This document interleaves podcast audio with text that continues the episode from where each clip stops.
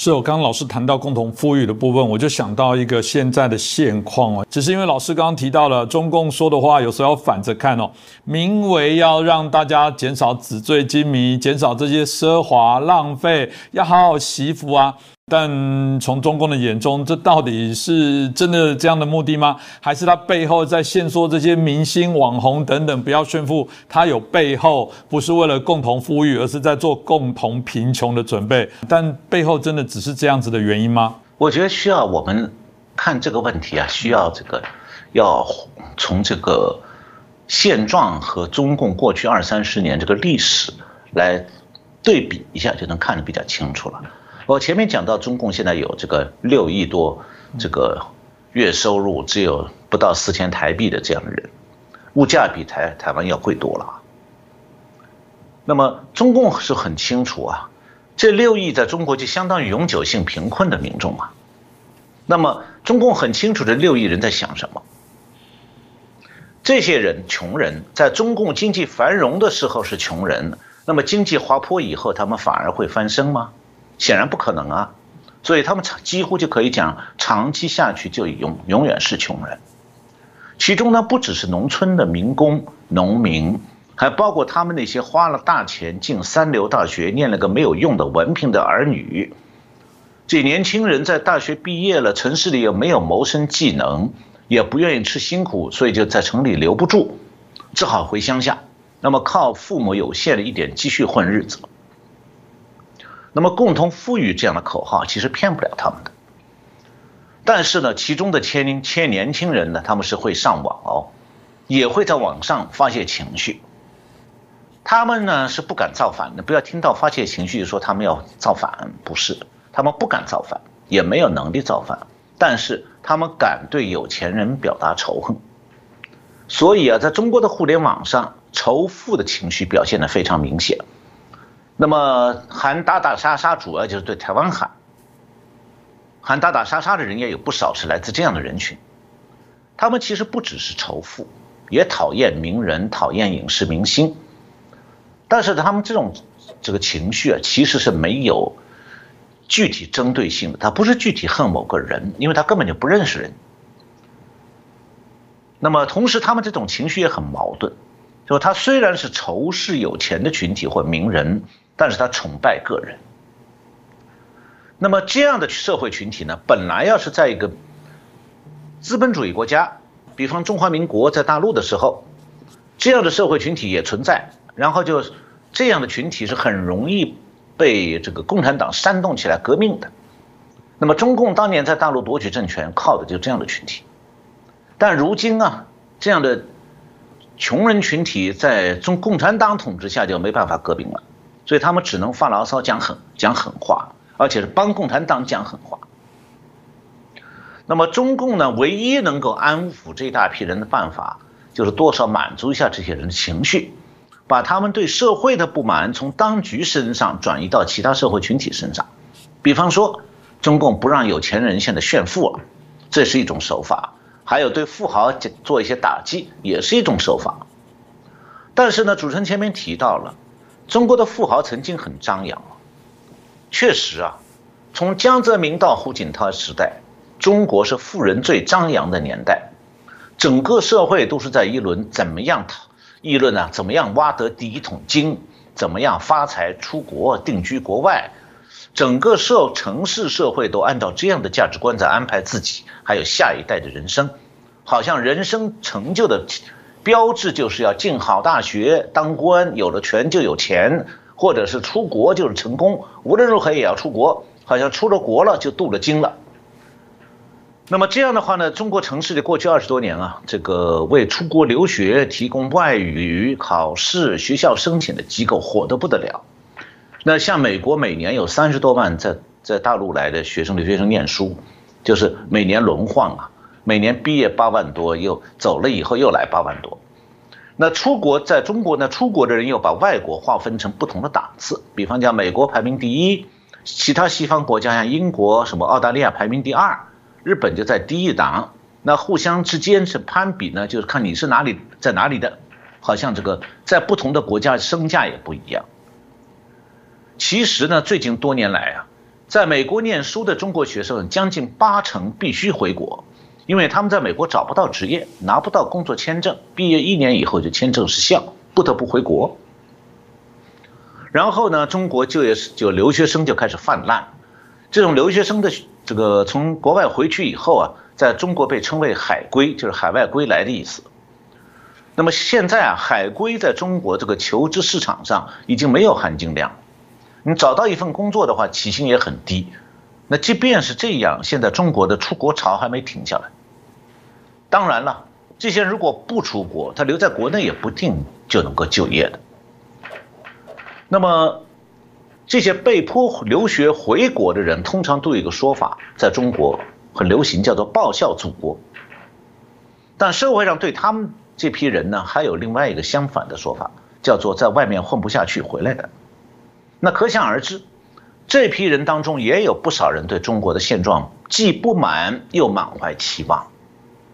他们的不满是来自于说自己花了大笔的钱留学回来了，身价还是很低。当然，他们不肯承认自己其实是在国外不具备竞争力，把自己的困境啊解释成外国欺负中国，外国人欺负中国人，你美国人不好，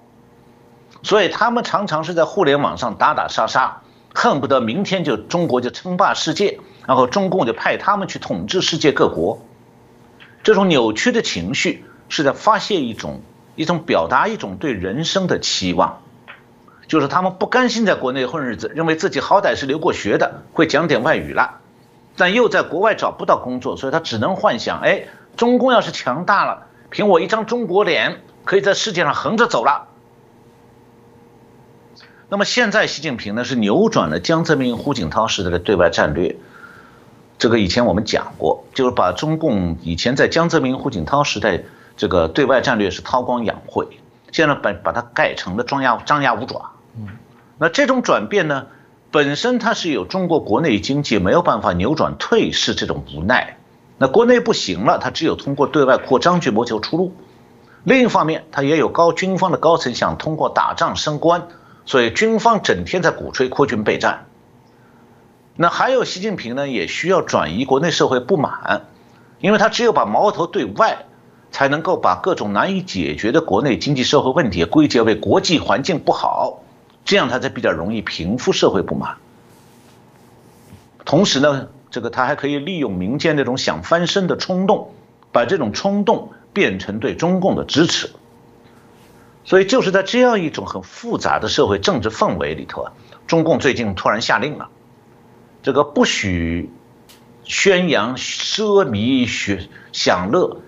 炫富、拜金等等不良价值观。其实这个不是什么。这个中共突然这个意识到自己过去江泽民、胡锦涛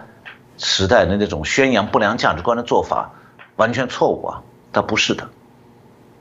只是说中共现在知道他现在困到的遇到的经济社会困局啊，这种年代了，大家开始过苦日子了，再来宣传这些东西不合时宜啊，会制造更多的社会矛盾。那么这种情况下，突然之间。中国的富人们二十多年来意气风发的那个岁月突然就结束了，他们开始感到危机了，富人感到危机了。其中一个表现就是说，现在有钱人正在中中国的互联网上淡出，那很多商业大佬纷纷急流勇退，退居幕后了，再也不到互联网上高调宣扬了。还有一些学术圈一向支持市场经济和民营企业的学者，也突然变得沉默寡言了，不讲话了，也不写文章了。因为为什么不敢讲？再就是互联网上还有消失了不少网红、主播、娱乐明星等等，也都消失了。那以前呢，中国在互联网上就像主持人提到的那种这个炫富的时代，那种风气成为一个主题了。那就是说，哪个有钱人开什么样的豪车？戴什么样的昂贵项链和手镯，穿两万块人民币的牛仔裤，两万块的耐克鞋等等。我记得有一个炫富的博主，也是一个网红，曾经以追求奢靡生活著称。他曾经的格言是：“我只吃最贵的，不吃最好的。”所以他在网互联网上宣传，说我喝的茶叶做成奶茶，茶叶是一万九千九百九十块人民币一斤。我租的劳斯莱斯，八千块租一次。我住上海那个东方明珠塔酒店，五万五千人民币一晚上，而且我还可以花七万五千块住一晚上总统套房，他反而有了三千万个粉丝。但是最近这些视频一夜之间全部消失了，没了。中国二十多年的这个暴富和炫富啊，严重冲击了那些中国社会里没有希望改变自身命运的中低层阶层，也是让社会经济地位正在下降的中产阶层感到这个希望渺茫。那中共从这个当中能收获到什么呢？这个暴富和炫富其实早就造就了一大批人的价值观。现在的问题是。以后多数人的日子越过越难，再也看不到自己的未来了。尽管暴富炫富这个价值观是中共造成的，今天就算去打击它，也不会改变经济社会现实了。它虽然短期内也能够迎合中低阶层的心理，但这种效应是会递减的，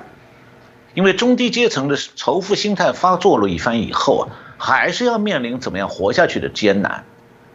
所以以至于现在中国的九零后这一代已经吓得不敢生孩子了，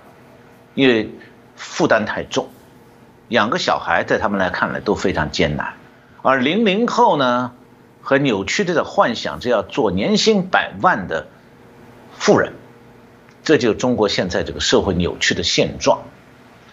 那么一个失去经济动力的社会，同时也就失去民众上升动力的社会，也是一个越来越躁动不安的社会。这样的社会，他对未来是保持着不现实的幻想，又充满了不安全感，所以民众已经变得越来越缺乏耐心，他们又不敢在政治高压下对政治不满。这就是今天还有今后的中国。你如果要找一个参照系的话，那么今天中国社会的心态很像上个世纪七十年代以后的苏联，非常像。那如果按照共产党国家社会变化的规律来分析的话，大概要十年以后，民间呢开始会出现呢，在知识分子当中出现一些政治觉醒，但有没有效果，要取决于政治高压会不会松动。台湾的远东集团哦被重罚了啊，好几亿哦，被重罚了四点七。